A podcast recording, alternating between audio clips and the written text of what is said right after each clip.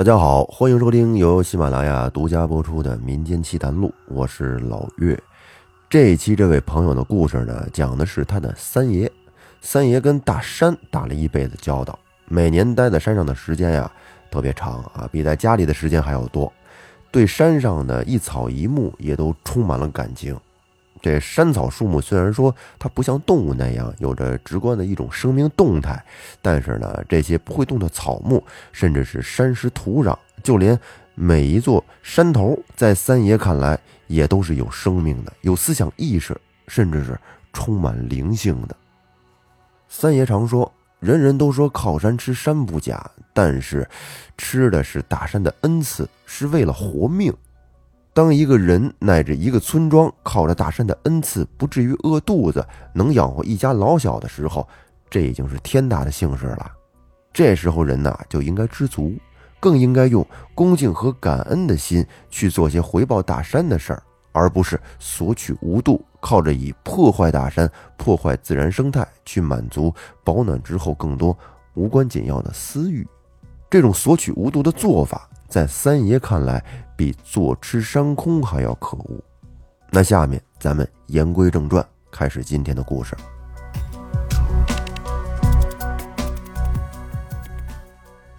在零几年的时候，三爷就已经在家待着没事干了。那时候，我们这边的石粉厂、石板厂的生意正如火中天，基本上呢，家家户户都是靠着山上的石头换钱。这种厂子啊，说是厂。又不太确切，顶多算是小作坊，而且遍地都是。但无一例外，这些小作坊全是建在山脚下，并且离着河非常近的位置。这样做的目的也很简单：一来是取材方便，从山上取下石头直接加工就可以，省时省力；二来呢，用水方便，而且还是免费的，因为那个年代基本不用顾及污染什么的。人们大多呢也没有太多的环保意识，这河水用完变成污水之后又排进了河里，既简单又方便，何乐而不为呢？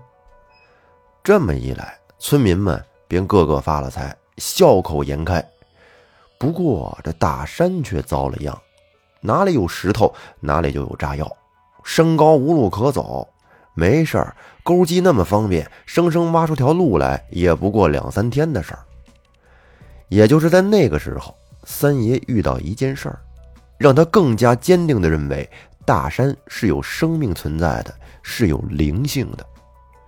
这件事儿还得从三爷有一天起大早去凤家镇赶集说起。当时三爷不是在家没事儿吗？养了一群鸡鸭鹅的，这家禽养的多了，他们每天下的蛋就成了问题，因为蛋太多了，三爷吃不完呢。所以，只要附近有集市，三爷就会拿到集市上去卖。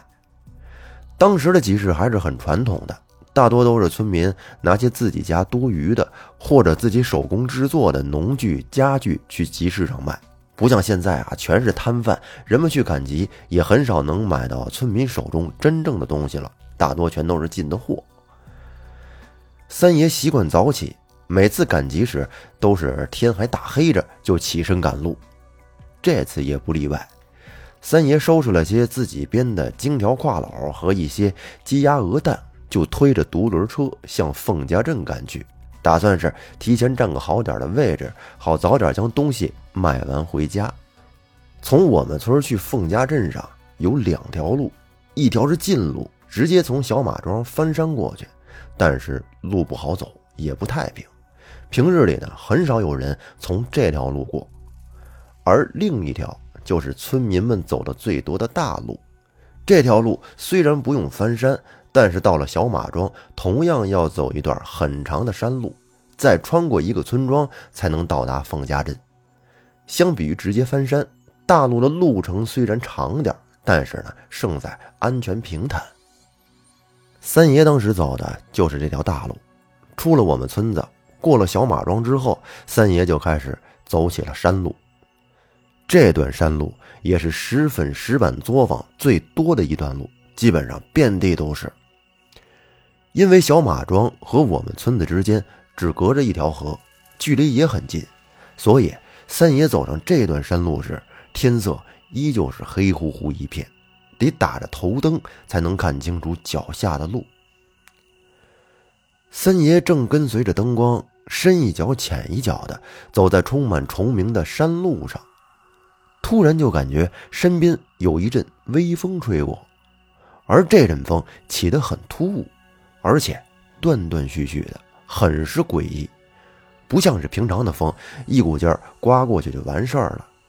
而这股风就像是有什么东西排着队从三爷身边快速的经过所带起的风一样。三爷感觉到不正常之后，就停下脚步，将独轮车停放好，整个人径直转身向身后看去。三爷说：“走夜路的时候，不管遇到什么事儿，最忌讳的就是胡乱扭头去四处查看，就算是身后有响动。”再害怕也不要扭头，实在不行就直接转身去查看。如果听到点异响就四处扭头去查看，那就正中了那些邪物的下怀，是有很大几率被邪物侵扰的。三爷说，直接转身最大限度能减少被邪物侵扰的风险。如果一个人身上正气足，转身的一刹那，甚至可以将一些不干净的东西给冲跑。这么多年坚持下来，三爷甚至已经养成了习惯，即使大白天的听到身后有人叫他，三爷也不会随便扭头答应，而是整个转身看清楚来的人是谁之后才会去答应的。三爷转过身之后，发现身后并没有异常，而那些怪风也不知是从何处而起，又断断续续的从三爷身边刮过去了三四阵之后。就彻底消停了，山路也恢复了之前的平静，除了虫鸣声，便再无声响。这时候，三爷走的也累了，索性一屁股坐在路边，摸出了烟叶，轻车熟路的卷了一颗，点上火，刚抽了一口，正在闷头沉思刚才怪风的事情的时候，突然他就听到一阵很粗重的喘气声。夹杂着缓慢的咚咚声，从来路的方向传来。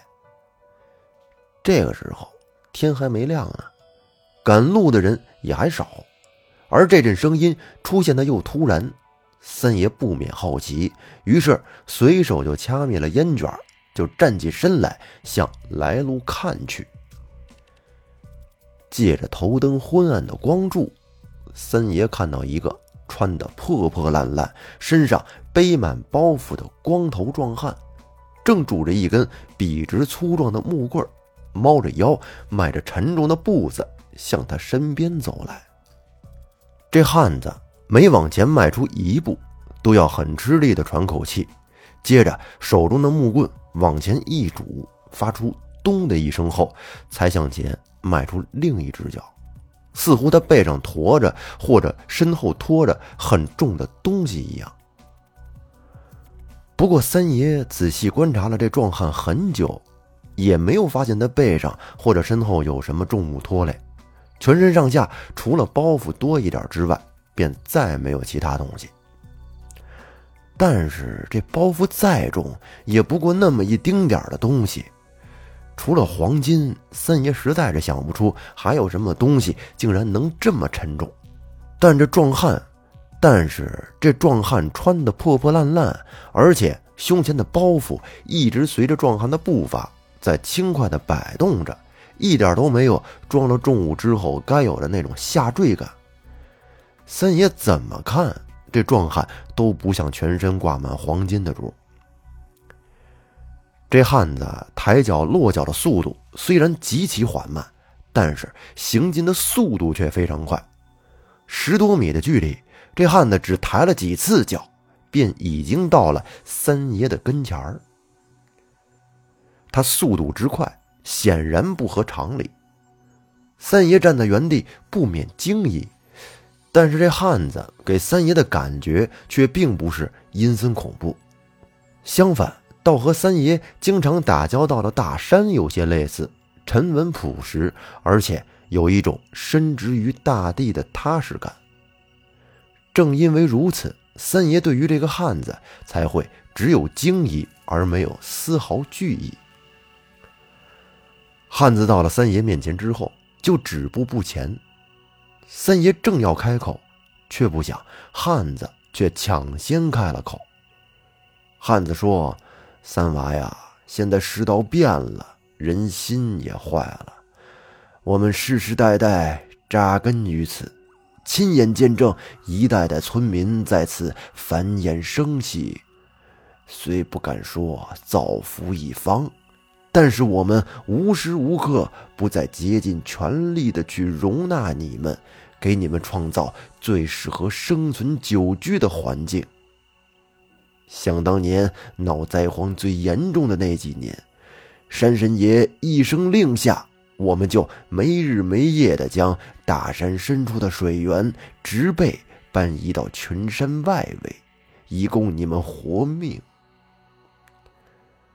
这汉子说到这里的时候，略微的停顿了几秒钟，似乎想起了什么不开心的事情，长长的叹了口气，就语气低落的继续开口说：“我们这么做并不是有什么所图，皆是因为那时的村民还有良知，山神老爷以慈悲为怀。”见不得山民活活饿死，所以才会不遗余力的去帮助你们。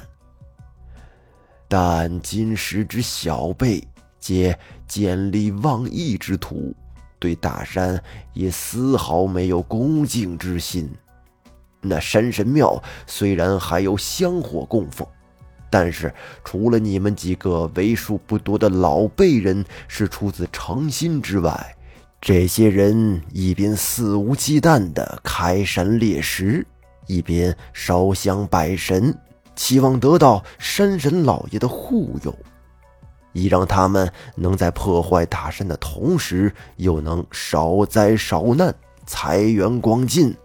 此番做法当真可恶啊！无异于强盗歹人，一边做着为祸一方的事。一边又用血淋淋的双手捧着钱财去贿赂人官，期望得到庇护一般，这种肮脏行径日日皆有发生，山神老爷岂有不怒之理？所以，而今之山神庙，山神老爷弃之久矣，已不受香火久矣。这汉子说到这儿的时候。三爷突然就想起来，小时候他似乎曾经在老山神庙的墙上的“山神出巡”画像里见过这汉子站在山神身后。不过，这汉子所思何职，是什么来头，三爷并不知道。因为山神庙重建之后，墙上就再也没有了画像。要不是这汉子刚才所说的话勾起了三爷的回忆。三爷怕是一辈子都记不起以前的老山神庙里还有一副山神出巡的画像。三爷想到这里，一下子就醒悟了过来，想着自己这次怕不是误打误撞遇到了山神老爷手底下的兵马外出办事，正要开口相问以确定自己的想法时，三爷却发现自己。怎么都发不出声音，任他怎么用力，嘴巴张的甚至能塞下拳头，却还是一点声音都发不出来。不但如此，三爷想迈步向汉子走去的时候，却发现不管自己怎么走，却始终都在原地踏步。这下子，三爷彻底慌了。下意识地认为自己身体是不是出现了什么问题，于是就冲着汉子胡乱地挥动着双手，做着些简单的手势，希望汉子能明白自己现在的处境。可是任凭三爷怎么着急，那汉子他始终都是一副不为所动的样子，貌似三爷的遭遇跟他毫不相干一样。接着。汉子用一种复杂的眼神，好像不舍又充满希望似的，瞥了一眼身后的大山，就扔下三爷一个人，缓慢地迈动着双腿，自顾自地向前走去。只用了几步，就不见了身影。三爷正呆在原地，急得上蹿下跳时，耳边又传来了汉子熟悉的声音：“说，三娃呀，我本是山神老爷迷下的山灵力士，此番受了山神老爷指示，携带此地山石泉水奔逃他乡。从此以后，此地当无山石可采。”也无山泉冲河，此计乃万不得已之计。若不如此，那些后辈怕是没个知足的时候。若似这般任由他们胡乱开采，怕是我辈之灵将永失安身之所。不过你也不用太过担心，等到合适的时候。我自会带着山石泉水重回此地的，毕竟我的根就在这儿，逃又能逃到哪里去呢？此次显化于你，已纯属巧合，你莫要怕。等我走远之后，一切自会恢复正常。汉子的声音说到最后的时候，已经变得飘飘渺渺。似乎已经走出了很远的距离。等汉子最后一个话音落下，三爷眼前一黑，就彻底的失去了意识。接着，三爷感觉全身猛然的一震，就像是打了个寒战一般，噌的一下就醒了过来。等三爷彻底恢复意识之后，才发现此时的自己依旧是坐着的姿势。而他刚点着抽了没几口的烟卷，此时也保持着原来的长度，点燃的烟头正随着微风一明一暗。而三爷刚才所经历的一切，似乎都发生在梦境中。自打三爷经历了这件事之后，我们村子和小马庄中间的那条河流，过了没几个月就彻底断了流。到现在依旧是干的冒烟的状态，而那些小作坊自从河水断流之后，也就陆陆续续的废弃了。至于是不是真的无石可采，那我就不清楚了。不过我听三爷说，还是有石可采的，只不过大片的石头都已经消失，剩下的那些小面积的石块，村民们费劲的采下来加工之后。也没有什么利润了，所以村民们便纷纷的另寻财路，而那些小作坊也就相继倒闭了。那这个故事到这儿呢，就给您说完了。您还别说，这个故事里面传达的这种理念，还真是我们现代人所面临的一个巨大的问题，就是自然生态环境遭到持续严重的破坏，而我们现在已经受到了一些自然被破坏所带来的影响。而且这种影响以后只会越来越严重。都说地球母亲嘛，我们只有一个地球，我们在这个地球上世世代代的生活，为了我们自己，为了我们的后代，也应该去保护自然资源，减少对环境的破坏。那这期节目咱们就到这儿，感谢您的收听，咱们下期再见，拜拜。